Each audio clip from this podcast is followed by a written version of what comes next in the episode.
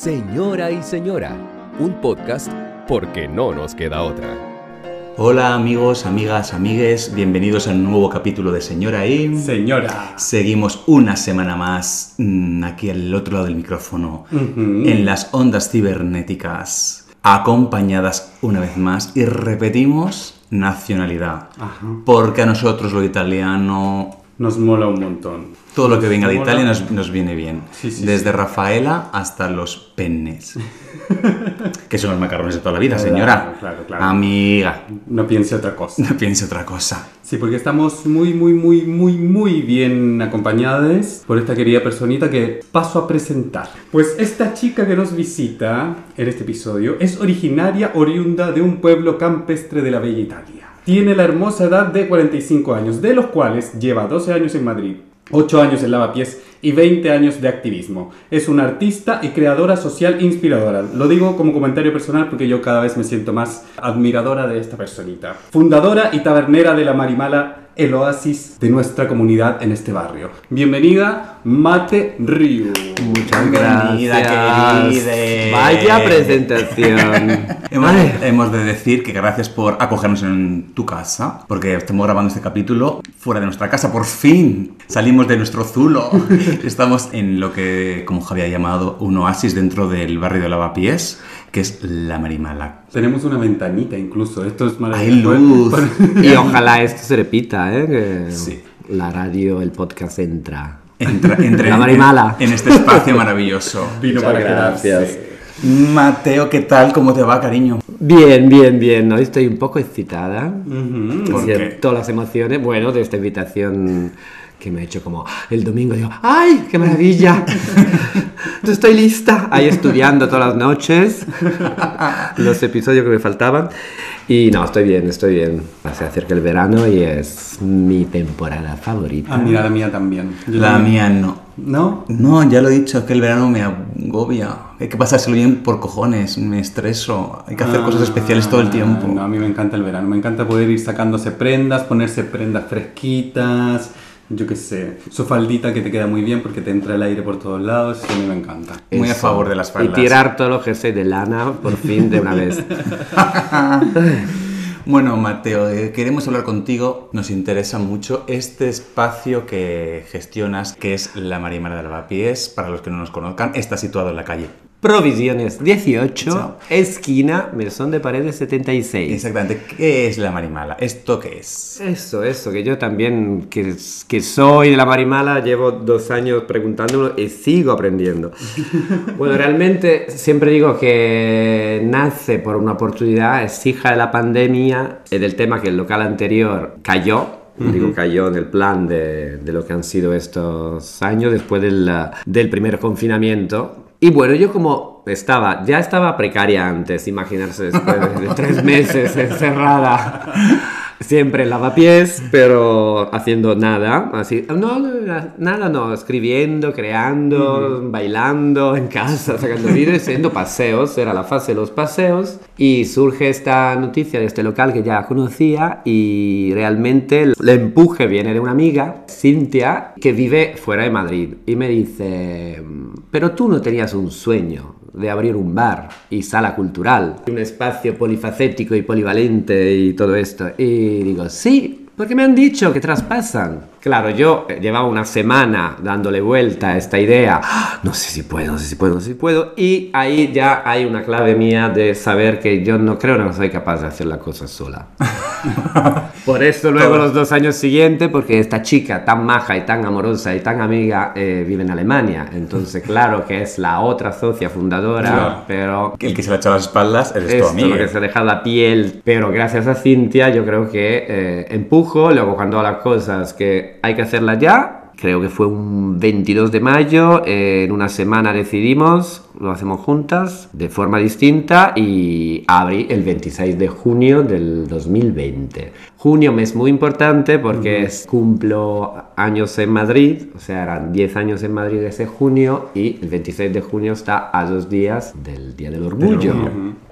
Entonces las dos fechas tendrán que Era como que todo cuadraba. Todo cuadrado. El cosmos, o el junio cosmos o jamás. Verano loco 2020. Pero ahí empieza un poco la idea. ¿Qué es la Marimala? Es verdad que justo ahora, después de casi dos años, estoy retomando lo que era la idea original. Eh, para mí era, primero de todo, un bar, en el sentido bar eh, abierto, bar comunitario, pero bar, porque me encanta beber, sobre todo. Comer menos. Estás en nuestro equipo, querida, por eso. Muy bien, muy bien. Estamos todos de acuerdo. Y hemos Y- de decir que se bebe muy bien en la Manimala porque la selección de vinos de este bar. Aquí, aquí nuestra amiga italiana, ella, ella no da. Vamos, yo de La Rioja me deja a la altura del betún. Porque cada vez que vengo pido un vino ya me da vergüenza y digo, dame una cerveza, mate. Porque es que te pongo este que es no sé qué, te pongo este que es no sé cuántos. Y ha llegado el momento que todas esperábamos. El momento de la publicidad. Número uno.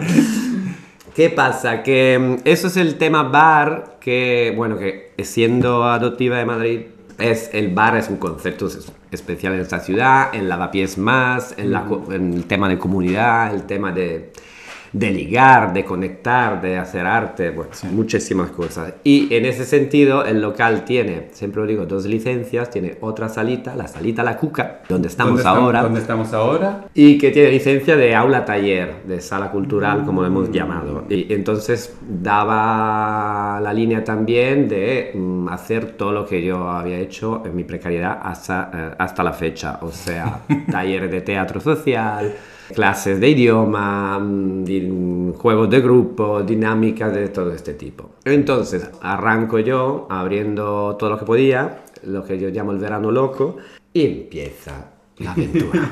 o sea que a partir de allí digo, tengo que vender cervezas y vinos, y refrescos también, y organizar actividades culturales. Claro, pues el verano loco empieza la segunda ola, y de ahí no la voy a contar. Entonces, claro, hay todas unas dinámicas que se han vivido y algunas no me las esperaba, que tienen que ver con lo que era, cómo hemos vivido la hostelería y los bares dentro de estas nuevas restricciones, no estoy hablando del confinamiento total, estoy hablando que de repente, claro, ha sido como todos los virus del mundo están volando solo en los bares y claramente por la noche, porque durante el día no pasaba nada. Obviamente. No nombro esta restricción la más útil del mundo. Y luego cosas que tienen que ver en general con los bares, etcétera, que se aprenden. Pero empezaría con la primera dinámica que se creó. creó. Quiero contar un episodio respecto al tema de espacios seguros y de esto, que claramente yo venía de años de activismo LGTB, feminista, interseccional, con órbita diversa, los últimos años en Madrid. Y luego un día entras unas amigas, también la, la nombro del movimiento Marica de Madrid, del MMM, viene como en bloque, llenan el local y me dice, gracias por abrir este sitio, ahora tenemos un bar Marica en Lavapiés. ¿Qué te digo? No, yo he abierto un bar. Pero luego digo, a ver, soy marica de toda la vida, soy activista, soy esto. Yo creo que la nombro, es homofobia interiorizada que tenemos después de todo esto. Y es como la idea, a ver, que si yo abro un bar comunitario y con sala cultural, está claro que la línea va, en, por lo menos digo, en lo LGTB. Claro. Pero siempre otra vez que el espejo que te viene desde fuera, ¿no? Sí. Esto es un espacio seguro. Ese espacio seguro, en general sí, pero nunca, por ejemplo, me había planteado al principio poner la bandera de la fuera. Claro. Pero es que tú al final estás abriendo un sitio en el que además la comunidad, el colectivo que tenemos este don para apropiarnos de las cosas, te lo hemos fagocitado y te hemos No, no, empujado. no. Es también que me apetece esto y además, ahora digo marica, pero realmente eh, la comunidad con todas sus letras y todas sus sí. diversidades está entrando, está participando. Para resumir, el proyecto La Marimal es un proyecto que sea bar, somos un bar, hashtag somos un bar, en el concepto muy lavapiés, muy madrileño, muy de comunitario, un bar donde la gente pueda ir sola y conocer a gente a todos los niveles y espacio de creatividad y cultural que es muy, este muy bonito Es que este sitio tiene una cosa, yo que llevo, te decía, 20 años viviendo en Lavapiés, que he visto transformarse mucho el, el barrio en ese sentido, como cambió en Chueca, como cambió en su momento en Malasaña y ahora está tocando a Lavapiés. Y cuando yo entré la primera vez aquí a la Marimala, que además vine porque en plan unos amigos mm, me mandaron un audio, en plan, venidos maricones que estamos en el Maribingo de la Marimala, esto es muy fuerte, venirse para acá. Y vine y entré y vi lo que estaba pasando aquí. Es que digo, hostia, esto es lo que yo conocía de este barrio. Lo que hizo que yo mm, decidiera vivir en un zulo de 40 metros interior, porque tenía sitios con gente así en este barrio, ¿no? Y eso lo perdimos un poco. Y de repente aquí, pues esto lo reencontrado. Y por eso me gusta venir aquí. Ya está. Sigue, Mate. Mucha, mucha gente dice es como un salón de casa. Sí. No sé por el gusto de la decoración, por las paredes blancas o algún detalle que es muy bonito, el concepto de hogar eh, en ese sentido. Pero lo que tú comentas me recuerda que ahora lo digo, el toque de queda, esta cosa, esta restricción horrible que nos ha quitado las noches, nos ha quitado la posibilidad de, de, mm, de estar en comunidad cuando realmente no tiene sentido el tema de los horarios. No, no, O sea, las nada. normas tendrían que estar, estar en cualquier momento.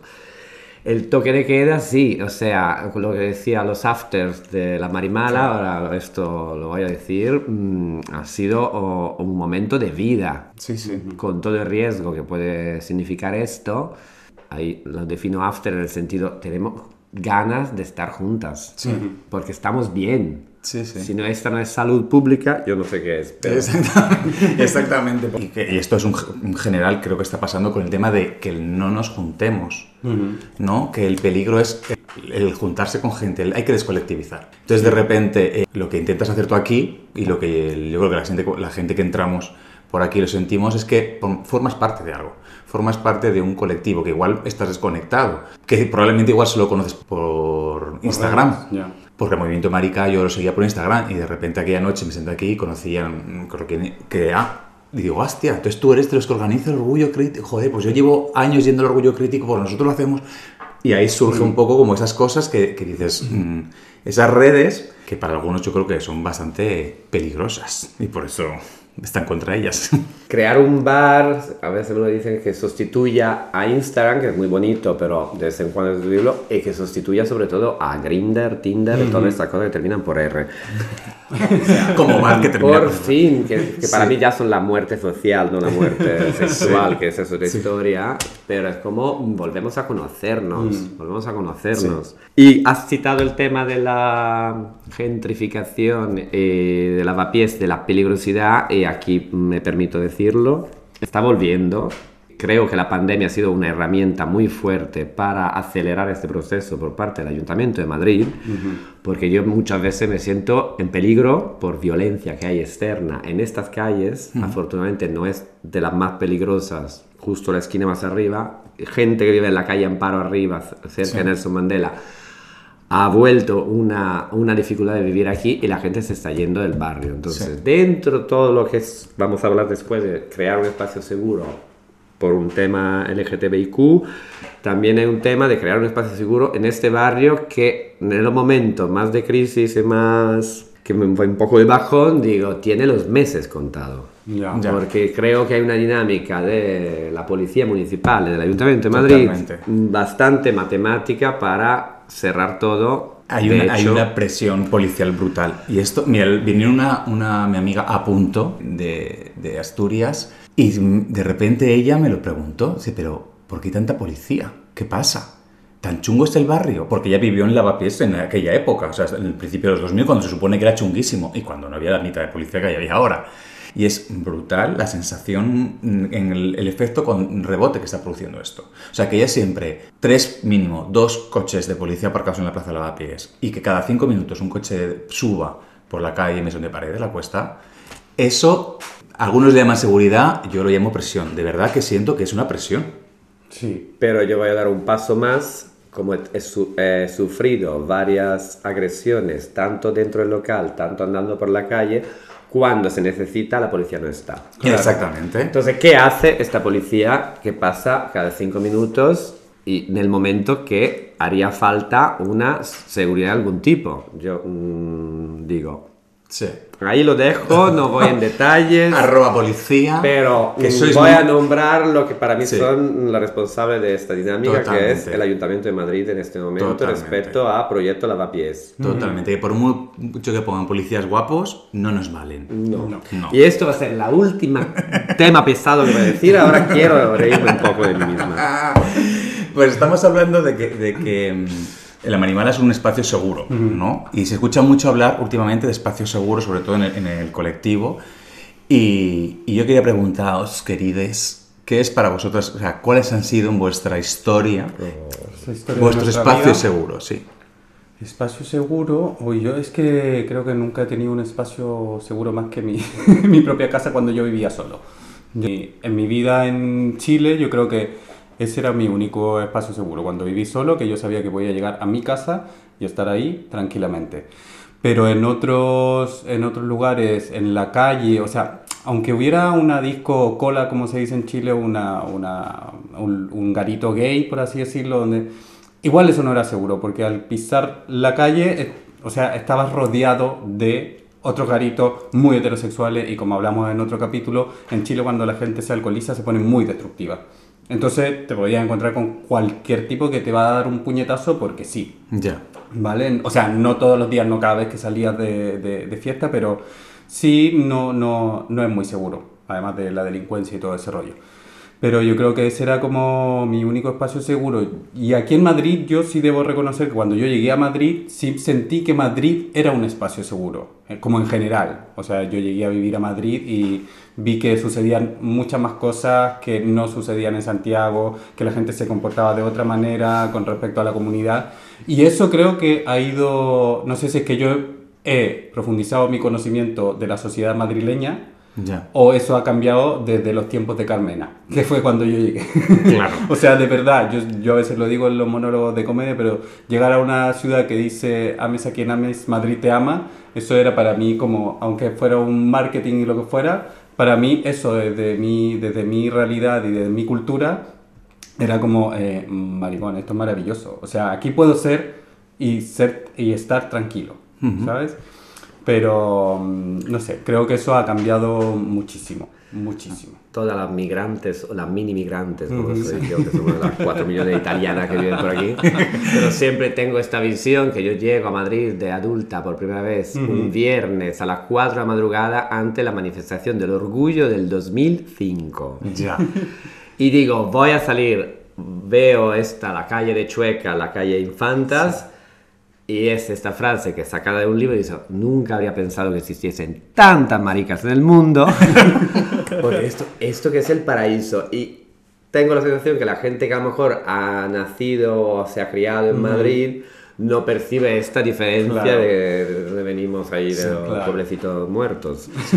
Sí, porque además a veces nos dicen, ¿no? Eso como, ¿por qué necesitáis un espacio seguro? Esos son guetos, eso es separación. Y hoy, ahora que escucho más hablar de feminismo o, a mis amigas hablar de sus realidades, ¿no? Cuando ellas hablan ahora de volver a casa eh, seguras, borrachas, esto, que, quieran. esto que, que a la hija de la gran puta de Ayuso, te lo digo en todo, todo, todo esto es un apellido, hija de puta, y te quedas tan ancha y además malcriadas a, a- a estas mm, amigas, pienso, tiene que ver un poco con esto, que a nosotros nos toca eso como maricas, ¿no? Esa sensación de, de, joder, de verdad, porque el, el que es hombre cis, blanco, hetero, eh, siempre ha estado en, en su sitio porque todos los sitios son los suyos. Claro. Y no sabe lo que es sentirse fuera. Entonces, sí, nos- necesitamos esas cosas. Yo, por ejemplo, cuando antes de salir del armario y que llevaba una vida mucho más heteronormativa en este sentido, no entendía el porqué de la necesidad de, de estos espacios. Era como cuando hablaban de Chueca era un gueto. Joder, cuando salí del armario he entendido por qué hace falta estos sitios. Y los que hemos, habitamos la- las periferias, como dicen, hostia, es que yo me paro a pensar en mi vida y pienso, marico, es que tú has buscado muchas veces tus espacios seguros. Yo, mi habitación de pequeño era eh, mi búnker. Totalmente, o sea, yo me encerraba en mi habitación, cerraba la puerta de mi habitación, que además recuerdo que se cerraba mal y había que hacerle, tenía truco, y me ponía mi cassette La década prodigiosa, que es un grupo que no sé si conocéis, se llegó a Chile, Mm, La década prodigiosa, que era un grupo, era un grupo que hacía como mix de canciones de los años 70, entonces mezclaban como cancioncitas de los años 70, entonces yo hacía mis coreografías y mis cosas en mi habitación. ¿Sabes? Ya ese era mi, mi sitio eh, sagrado. De hecho, a mí, mi madre me castigaba a la calle porque no salía. O sea, no- es que realmente no necesitaba eh, estar con gente. Yo estaba con la década prodigiosa, ¿me entiendes? y tenía un súper espectáculo.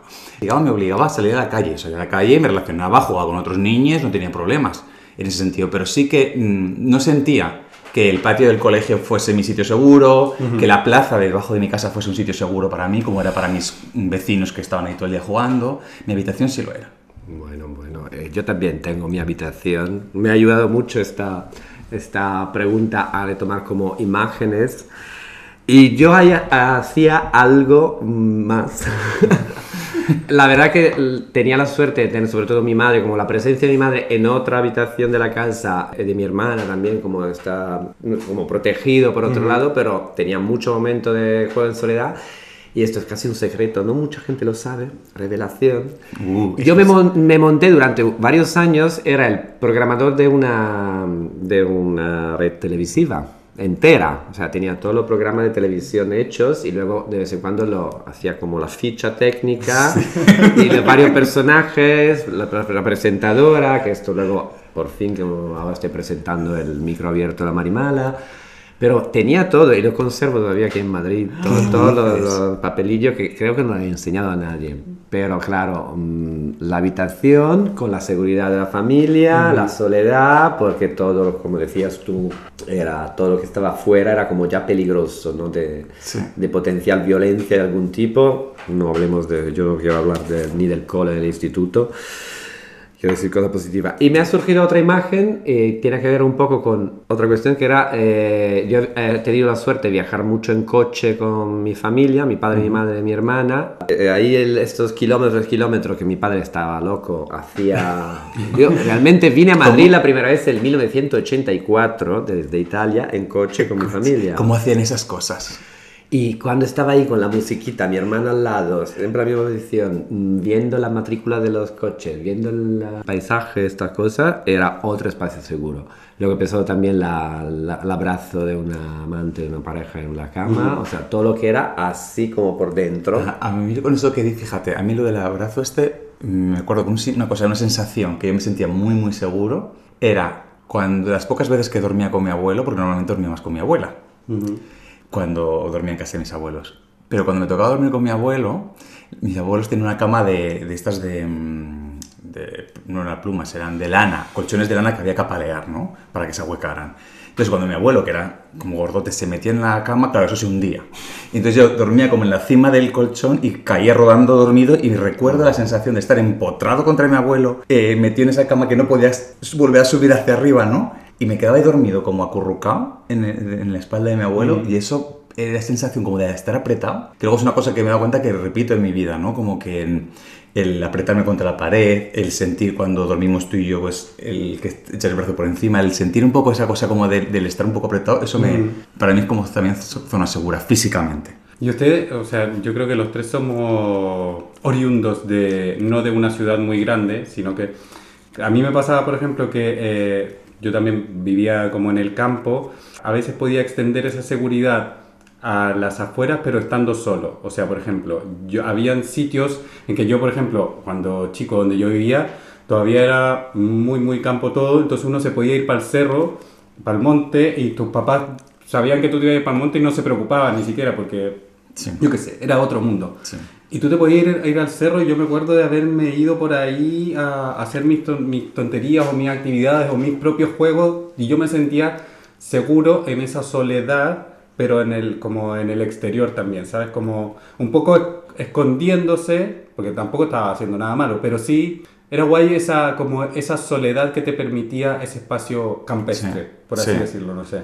Pero es que estábamos muy solas. Claro. Entre creamos de pueblo y mariquitas, es que había dos factores ahí que no, que no ayudaban una mierda. Eh, que es una... es muy fuerte, yo creo que es la clave de lo que es luego buscar espacios seguros. Claro. Y en esto, después de salir del armario, superar el tema de, de esta dinámica, a, a mí me eh, ayudó muchísimo viajar y viajar sola. Entonces, o viajar con la pareja de turno, la búsqueda obsesiva de decir, voy a una ciudad, empiezo mi recorrido de el bar sí hay. Entonces, en mi época había la guía Spartacus. y antes de salir de viaje había que hacer fotocopia de la guía Spartacus, ponerla dentro de un sobrecito de plástico para que no se estropeen. Claramente llegabas ahí, la mitad de los bares que te ponían, sobre todo si era una ciudad pequeña de República Checa o el, el sur de no sé dónde, de España, no era realmente lo que había, muchos Sí, estaban cerrados. Habían abiertos otro, pero a lo mejor buscabas el sitio do- de donde luego te dirigían a lo que había. Sí. Siempre esto.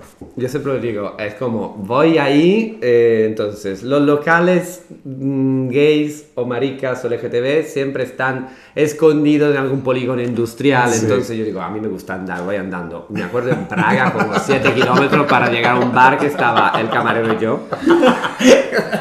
Bueno, en Praga realmente había el Friends, se llamaba en 2001, eh, era como la, la base, ¿no? Sí. Desde ahí luego la base te ayudaba. El problema a veces era en alguna ciudad encontrar la base. daban vuelta tres noches sin encontrar nada. eh. Y luego queremos hablar mm, si es verano y vamos a las playas nudistas. Claro, o por qué. supuesto. Siempre corres el peligro de morir, porque siempre después de la última duna o del último roca que tiene que pasar con el pipi al aire, ahí para llegar a un paraíso de playa, donde hay a lo mejor hombres guapísimos, pero antes mueres. Sí, tienes que estar saltando el foso del dragón, coger a la princesa. Es como lo más de lo más. Es horrible esa cosa de que parece que siempre tenemos esta cosa como de, de lo clandestino, de lo prohibido, de, de- Joder, de por qué hay bares de, para follar. Porque es muy complicado, era muy complicado follar siendo marica. O sea, si me tengo que ir al pinar del pueblo de al lado con mi bicicleta para... Entonces, chica, es que había que organizarse y otra cosa no, y otra cosa no, pero los maricas somos muy organizados. Y es que eso nos da bien. O sea, es- en es- ese, esto lo tenemos, creo que para organizar, sobre todo que se tenga que ver con la fiesta, Claro. eso se nos da bien. Con, con- con la fiesta y el placer. Exactamente, eso se nos da bien, eso se nos da bien. Sí, pero para poco cerrar este círculo es como, ¿por qué voy a arriesgar mi vida a la última playa? ¿O voy directamente ahí? Porque es esta soledad de estas habitaciones cerradas donde todo el resto era el espacio ese normativo. Y me gustaría hacer como rápidamente dos Sí. referencias. Llegamos ya a la a, la a los últimos años, mm, últimos tres años. Entonces, yo fui a Bilbao la primera vez, cinco días, con mi pareja del momento, y encontramos el Modesto Bar, que ya no existe, ha cambiado de sitio. Cinco noches, o sea, las cinco noches, porque la primera vez hay la camarera que te sonríe, que te cuenta, Sí. que empieza a hacerte la broma marica, eh, que te da recomendaciones, mira, puedes ir esta noche aquí, ahí, ahí, ahí. Entonces es la noche siguiente es donde empieza, de ahí. Sí, Y eran sí. como cinco días que parecen un año, como vivo en Bilbao, ya, como ya tengo mi sitio de referencia. Increíble, cinco noches sobre cinco.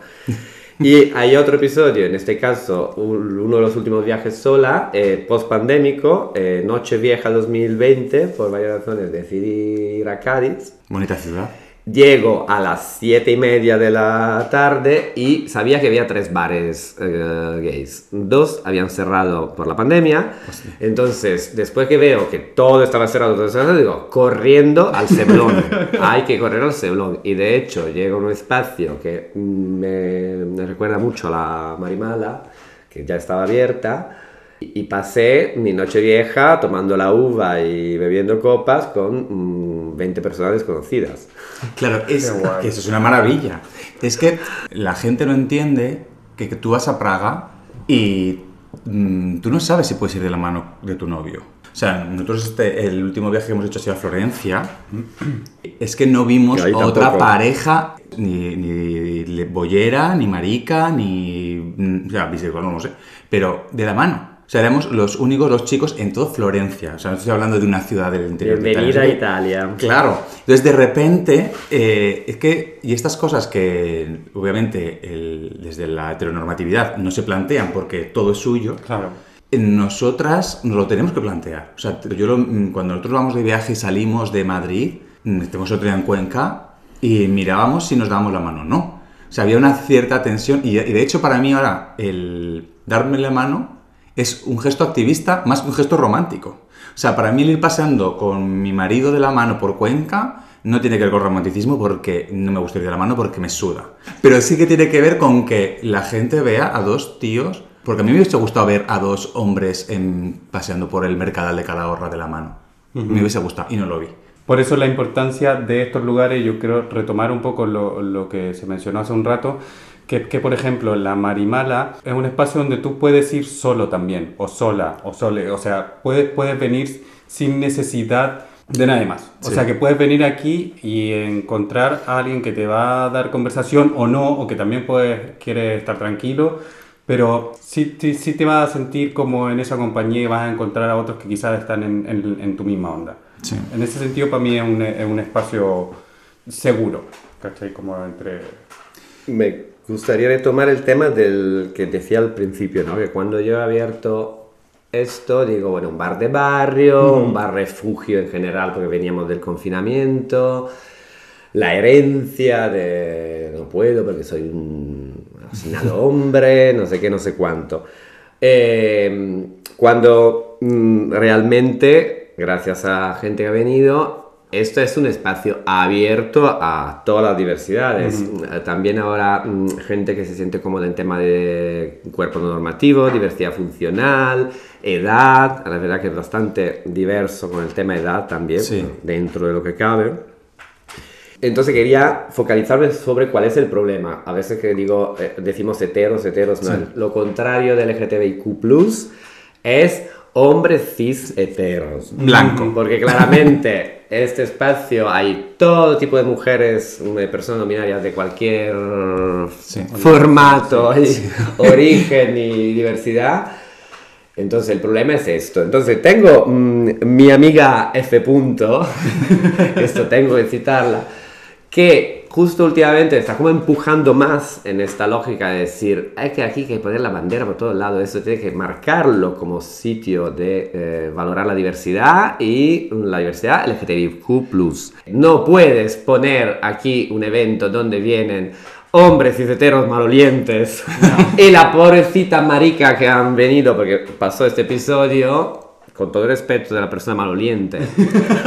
El tema es que después de una media horita que había un ambiente que no era cado y, y fuerte en ese sentido la marica ha dicho a lo mejor nos vamos a Chueca Eh, esto además es una cosa que está pasando mucho. De hecho, el, el otro día en, en- en las redes de La Ogra que todo lo logra, que para mí es una de las travestis más, más divertidas que conozco y que me encanta su trabajo, pues La Ogra, la comentando un par de semanas que le está pasando, pues que en sus shows le interrumpen, ¿no? Porque van como grupos de heterosexuales, lo siento, pero es que es así, que cuando ella está haciendo su show le, increpan, le interrumpen, cállate, pon música, dicen al DJ. Leí en la. Has mencionado antes a Bilbao y leí en, el- los stories del Balcón de Lola, que es un bar que comentaban eso, que estaban otro día en, una fie- en el sábado de fiesta bailando como siempre y lanzaron al DJ una copa. Le tiraron una copa al DJ. Y eso nunca había pasado. Y es porque están notando que vienen como grupos de heterosexuales a, a estos espacios. de hombres heterosexuales. Y es verdad, y lo siento, pero es verdad, hay una energía muy diferente en los bares eh, de heterosexuales y en los bares maricas. Y sí que, por ejemplo, en, en Chueca eh, lo noto muchísimo que se está convirtiendo en el Disneylandia, ¿no? Chueca, de repente, los bares de Chueca son el sitio al que el compañero gay de la oficina lleva a sus compañeros de trabajo después de la cena de Na- Navidad para que vea a maricas cómo se divierten y hacerse los integrados. ¿Y luego qué pasa? Pues que esto, esto lo he vivido yo en mis propias pieles. Eh, estás en el Why Not, que es un bar mítico de, de Chueca, de toda la vida, el típico que siempre habría, y yo estaba con mis amigues y vino eh, una, una amiga, eh, mujer, guapísima, espectacular con nosotros, a bailar, y vino un grupo de heterosexuales que al final tuvimos que ir nosotros del bar. Porque no paraban de increparla a ella, de babosearla, o sea, era como volver a, estar en los bares de la ronda de mi pueblo con mis amigas y los babosos borrachos de- pegándoles. Entonces, hay como una cosa como de mm, que en los bares del colectivo o las mujeres creo que se sienten, igual es un tópico, pero se sienten como más tranquilas y más seguras. Y eso hace de repente que ven, estén viniendo hombres o het- heteros, vamos a ver, o heteros blancos, dice heteros blancos, y, cambia la energía del sitio. Y es una mierda porque es- lo que yo últimamente estoy pensando es dónde está ese equilibrio, porque yo no quiero hacer un gueto, o sea, yo quiero que, obvi- obviamente, compartir, eh, compartir los espacios, pero es que es verdad que, maricón, hay unas reglas en el juego. Y si yo no voy a Gabana con una falda y porque no me dejas entrar, eso es lo primero, porque no me vas a dejar entrar, si tú vienes a mi espacio y te dejo entrar en mi casa, compórtate, no sé. Entonces hay una, el, el equilibrio este de dónde está, también del- del- de los sitios, lo que hablamos, o sea que en la mm, gofre pollería, esta como se llame, que venden gofres con forma de polla, haya cola todo el tiempo. Y ves la cola de gente que está comprando gofres con forma de pene. Eh, y no son mm, gente del colectivo los que están comprando gofres. Es el que va. Ven que, mira, aquí este es el barrio Marica. Entonces ha- hacen como su incursión, y lo siento así. Y, el, el sábado que estuvimos por ahí paseando, hay un punto de, de- de echar de comer a los monos. En los bares, de, de- en, en muchos sitios de Chueca en este sentido. Pero yo allí tengo una complicidad de los emprendedores de Chueca, que creo que serán todavía guys, que dónde está el equilibrio entre mi negocio, que Esto es, es. lo que me estoy preguntando desde hace dos años y ahora a ver cómo lo consigo, y esta idea de comunidad. Claro. Entonces, hay que tener presente, porque el negocio, si no funciona, esto es un bar y solo gracias a nuestras consumiciones podemos seguir organizando todo con lo que organizamos, que lo repito como un mantra todas las veces, y hay momentos que a lo mejor no hay mm, posibilidad de seguir. Claro. O momentos, y aquí va un poco la acusación, de, ay, mira, otro local, otro local, otro local, y las ideas se quedan con el mito de Chueca. Y también como comunidad, te pregunto, os pregunto, veo gente marica que pasa por aquí, no, pero viene un amigo de otra ciudad, vamos a Chueca, vamos a Chueca. Yo siempre pregunto, ¿Chueca dónde? no, vamos por ahí. Mm, o sea, a mí Chueca me parece un barrio que ha perdido mm, todas las, la originalidad. Hablo en general. Hay todavía alguna sombra de lo que era. Muy poca. Porque yo me aburro muchísimo las últimas veces que he ido, me aburrí. Y lanzo una propuesta que es como un sueño, voy a compartir otro secreto, que sería, ojalá un día esto vaya bien, y eh, digo, voy a abrir solo un segundo local que va a ser la Marimala de Chueca. O sea, vamos a reconquistar el barrio y no estamos a vivir. Aquí en los años 80, 90 había el local este, parecía el, el Museo Reina Sí. Sofía. sí, Eh, sí, sí, o vivir sea, el hay que hacer algo para ver que esta gente, como que está emprendiendo, ha emprendido y tiene siete locales de Chueca y los otros siete del otro, pasa también aquí en Lavapiés, Claro. se reparten todo. Y faltan las ideas, falta la creatividad, falta la comunidad. Falta la comunidad. Ah, Falta el activismo. Falta Oh. acti- totalmente, pero también creo que tiene que ver esto con la puta gentrificación de la ciudad. Madrid ha sido una ciudad pequeña que era como un pueblo y esa era la gracia de Madrid y ahora se está convirtiendo en una ciudad más en el sentido claro. Entonces, eh, se diluye, vuelvo a dar lo mismo, se diluye el, el fondo y se queda todo en la forma. Hay una cosa que, que todo el mundo alaba mucho cuando viene a Madrid, que es que sea tan claro dónde es nuestro espacio seguro, que es Chueca. ¿Sabes? Yo llego a Madrid, me bajo de la tocha y voy a Chueca y, aquí- y esta es mi zona. Y aquí sé que estas calles son, son mi espacio seguro. Son mi habitación escuchando la Vega prodigiosa, son el cerro de Chile, de no sé, o sea, son esos sitios donde sabes que esto es donde yo, mi, mi espacio seguro. También yo agradezco muchísimo que eso se descentralice y que de repente en los barrios, en diferentes barrios, aparezcan otra vez. mm, o sea, yo cuando descubrí, por ejemplo, en la latina Little Chueca, aquel, cuando terminabas el rastro, que para mí era lo más divertido de, los, de salir de Madrid los domingos, era ese, ese, ese, ese momento de juntarse. Porque eso sí que era muy... mm, ese sí sentía, y mira que íbamos todas borrachas y a ligar, básicamente, y a bailar. Y sí sentía comunidad. Porque sí que éramos como los de Madrid, estamos aquí, los que vivimos por aquí, por este barrio, y nos quedamos aquí el domingo de cañas, y, domingo tras domingo seguimos encontrando. Y esto de repente se pierde, y Chuca se ha perdido totalmente. O sea, es el sitio del que viene la gente de provincias, obviamente, buscando esto. Creo que también el ocio del colectivo ha cambiado, en ese sentido, ya no hay tanto ir al bar como ir a un fiestón y gastarme no sé cuántas pasta en una Wii o en un no sé qué. Y entonces perdemos esta cosa que, que es lo que yo de repente he descu- redescubierto aquí en la Marimala, decir, hostia, eh, es que esto es a mí lo que me gusta.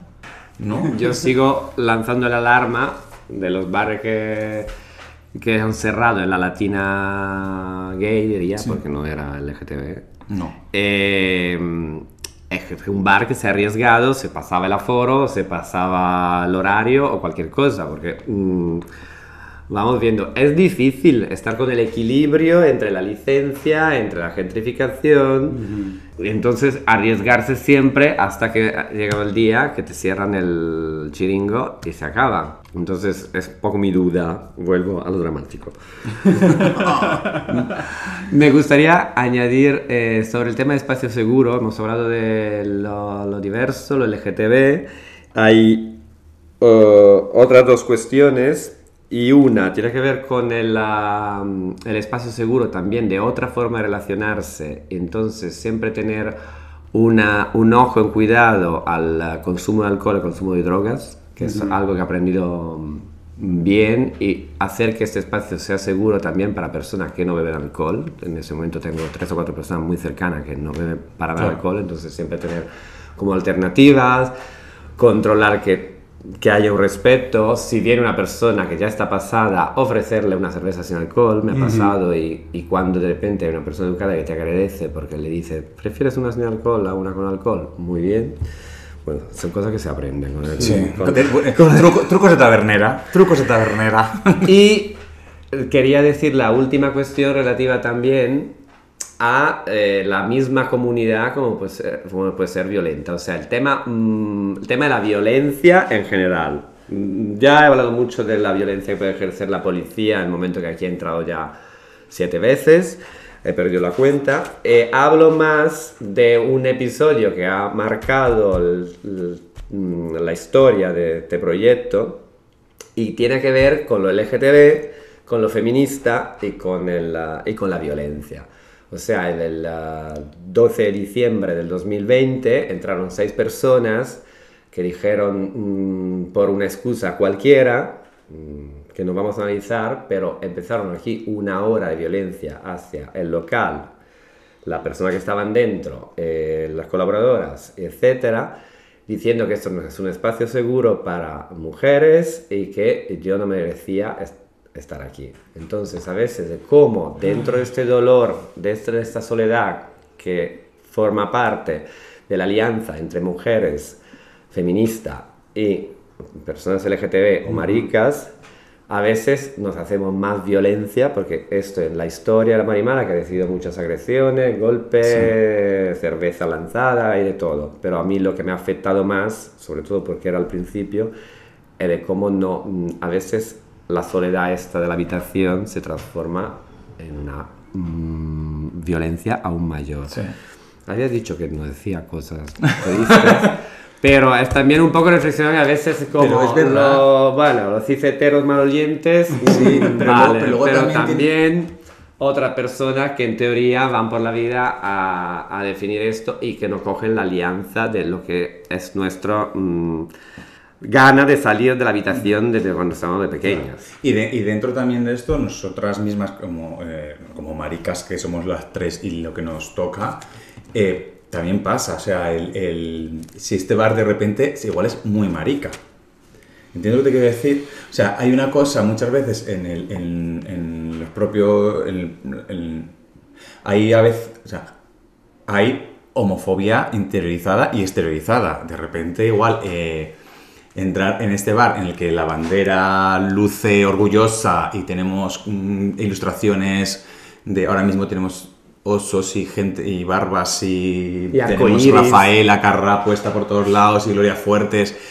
Y como que, que yo también siento esa cosa como de de repente esto es demasiado para... No es que yo no, no, me, no me identifico, ¿entiendes? Yo, es que esto es demasiado, es que ya estoy siempre haciendo activismo, ya estoy siempre, no podemos... Pues no nos podemos relajar, maricones, es que no nos podemos relajar. O sea, podemos disfrutarlo, podemos eh, gozarlo, pero no podemos relajarnos porque nos comen. Nos comen. Entonces, o nos unimos todas, todes y todos y tiramos para adelante, o, o es que esto es un circo, amigas. O si no, mate, vamos a, poner aquí una barricada en la puerta, nos vamos a encerrar aquí, que nos encuentren muertas, como, en- como cuando entraron los romanos a mi pueblo, Y nos habíamos comido unos a otros, ¿sabes? Por no, para que no nos conquistaran. Vienen también muchas bolleras, vienen personas bisexuales. Hay una pequeña mini comunidad trans. Eh, hay una persona que ha salido del armario como asexual. O sea, eh, me, me emociona mucho de cómo cada persona, y sobre todo personas que viven solas o en pareja o en grupitos de mínimo de amigos, se conecten con las otras y se abran, ¿no? Como un poco entrar por la puerta para salir del armario más y relajarse. Sí, y es, es guay, a mí, o, la sensación que yo tengo también, es que a mí es un sitio al que me gusta también invitar gente. ¿Sabes? O sea, hay... O, a- o cuando yo hago alguna publicación, hay gente que me ha preguntado como, oye, ese sitio me gustaría conocerlo. La... Y es guay poder traer a tus, a tus amigos que tú quieres, traerlos a este lugar y que también se sientan como acogidos de esa manera.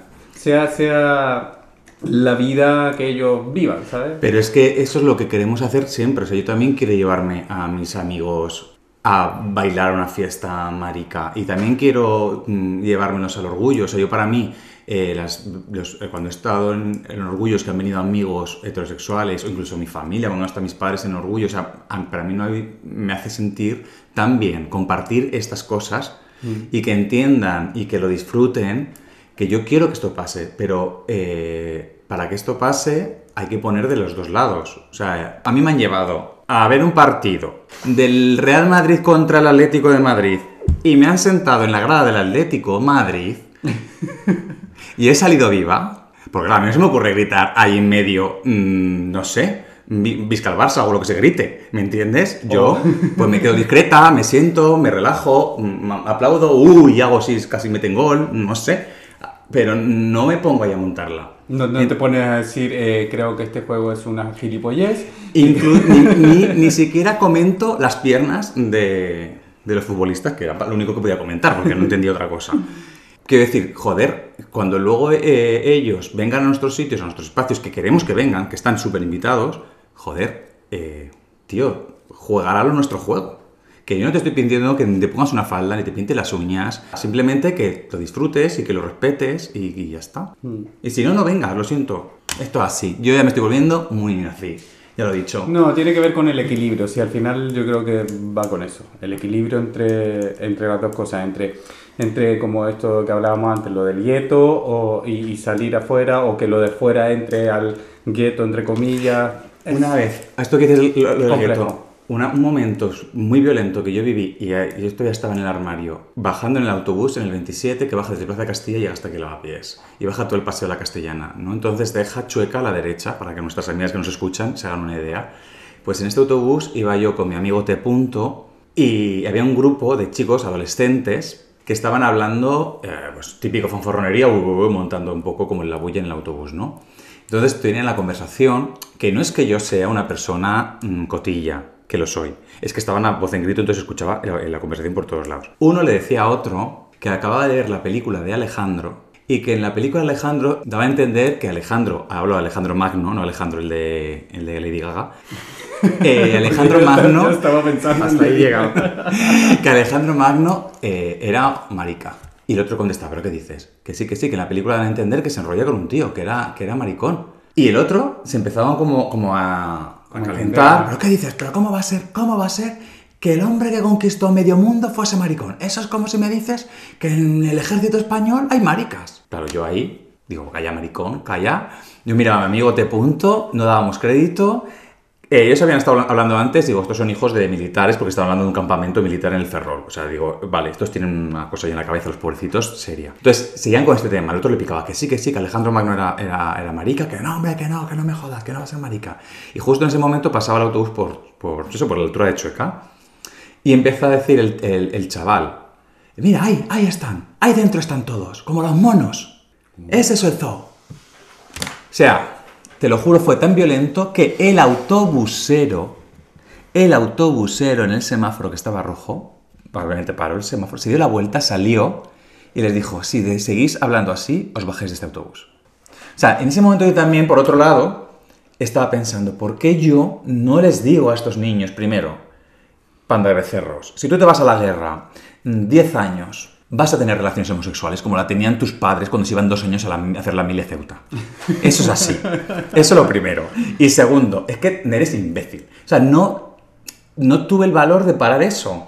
¿Sabéis lo que os digo? Y esto creo que nos pasa un poco a todos y a todas y a todos que tenemos esta cosa como de, por no liarla, por no sentirnos seguros, porque como no es nuestro espacio, es un autobús, porque yo ahora mismo, yo estoy aquí en la Marimala y entra una persona así y empieza a montar un pollo de estos y yo estoy en mi sitio, en mi casa y le digo, perdona, ¿sabes? Respeta, calla, pum, pam, pam. De alguna forma siento que puedo hacer eso. En otros sitios no puedo y ese no pude. Entonces, es que esas cosas pasan constantemente. Lo que ha pasado más cercano a esto, tenían un uniforme. ¿Ves? Mm, Claro. Tan, tan, tan. Tan, tan, tan. Y entonces, que es que luego pasa esto. O, o la última momento que también flipé, que vivimos nosotras en el orgullo pasado, cuando era confinamiento, que estaban las plazas de Chueca eh, valladas y no se podía pasar. Uy, verdad. Chico. Era un grupo, sí, de Sí, era un grupo de chicos y como que claro, eh, como que estaba todo vallado, como que tú ya había un montón de gente no entendía si podías pasar o no, era todo como todo muy muy confuso. Y pero de la nada, uno de estos también que lleva el uniforme va y le da un golpe a un chico que iba pasando que tendría, yo qué sé, es que se notaba además que tenía 16, Sí. 17 años, o sea, Era era menor de edad sí o sí. Inmigrante. Inmigrante. Es que además eso era, fue muy fuerte, pero un cachuchazo Sí, en la dio una- cabeza. una hostia en la una cabeza. hostia en la cabeza, pero que, que lo dejó así y el chico que quedó como sin entender nada y toda la gente que estábamos alrededor, es que lo vimos y, o sea, obviamente empezamos a increpar a este uniformado porque salió de la nada y era como, obviamente le está pegando o por maricón o por migrante. O sea, Sí. porque él no había hecho nada. No había hecho absolutamente nada. que más que caminar. Y con una impunidad que... Claro, porque por más que nosotros le increpemos, luego... ¿Qué, No, qué le, qué- qué le va a hacer? ¿Responder con violencia para que luego vengan los amigos de este otro y te, te jodan a palo? Y eso sé. fue en el, en el puto orgullo, que además luego, de hecho, al día siguiente vi en varios comentarios en redes de que, o sea, que estas, este tipo de cosas habían pasado más eh, durante esa noche. Entonces, pasar de la policía mm, que te mire el bolso y te diga buenos días, vente a la Plaza del Sol sonriendo, a lo que está pasando, es verdad que hay un cambio en esta ciudad. sí, sí. Y, está- y eso es una realidad. ¿Lo asumamos o no? Y ya vuelvo a decir, nos da igual que seáis muy monos, no nos vale con que seáis monos. sí. No, hay que estar un poco de los monos. A mí, para un poco para cerrar mm, todos estos círculos eh, y volver un rato a lavapiés, estoy pensando que en esta resistencia doble aquí en este barrio, que es el próximo que, se- que quieren gentrificar, estoy pensando cómo lanzo, ¿cómo se dice? Una convocatoria. Bueno, pienso sobre todo en la 80, que es el otro bar donde yo me siento en casa eh, a nivel del GTV. Pienso en mi peluquero, Valsousa, para fijar lo que se ha quedado, porque muchos bares que eran como a espacio seguro para mí han cerrado ya. Sí.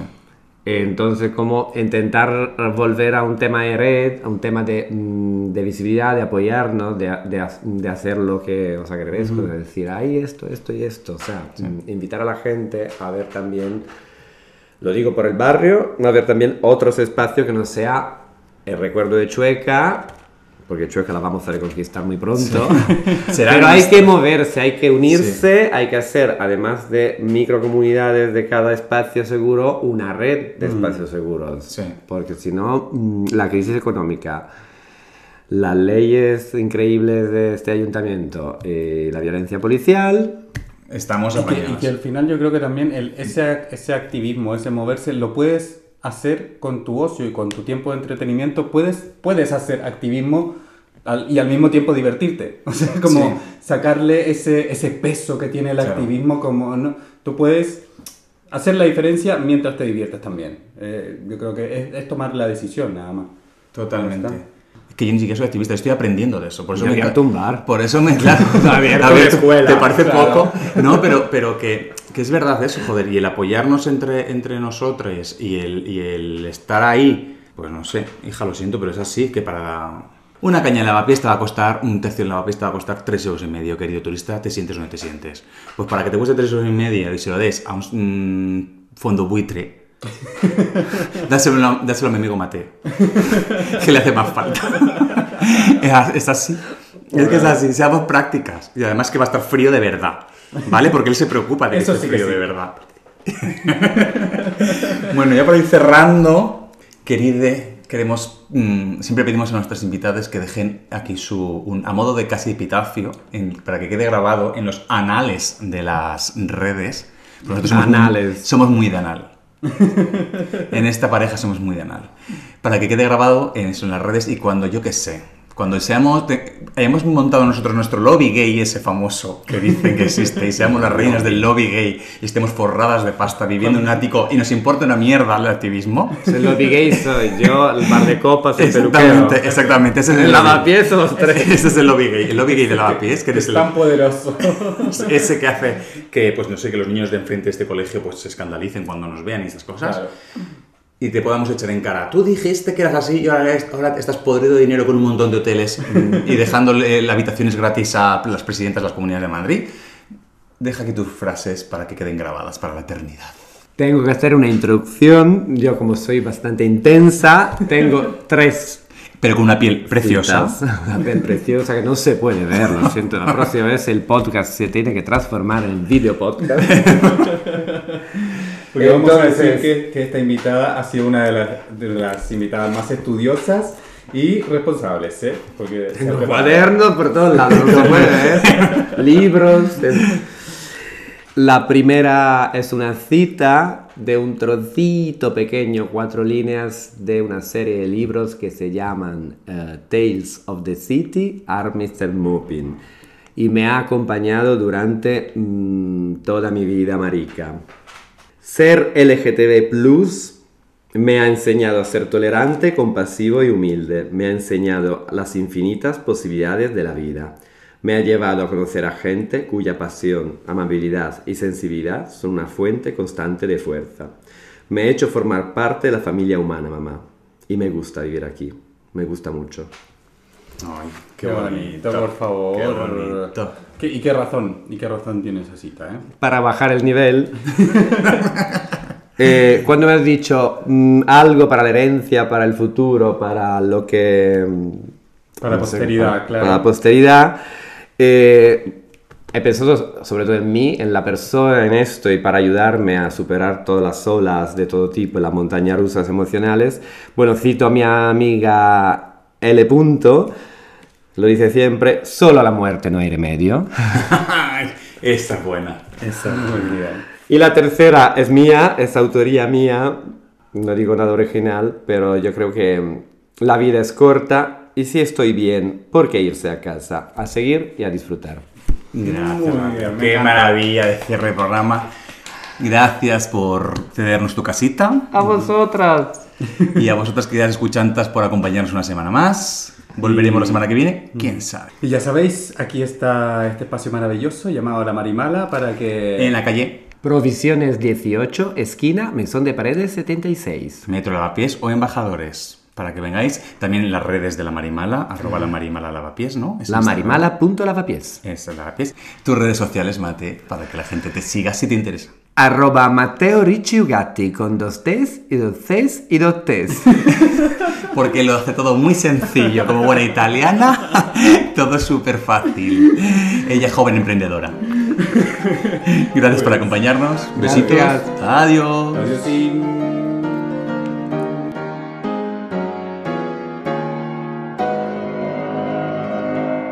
Bienvenidos a la Marimala de Lavapiés. me Puedo encanta. hablar más fuerte realmente. Uy.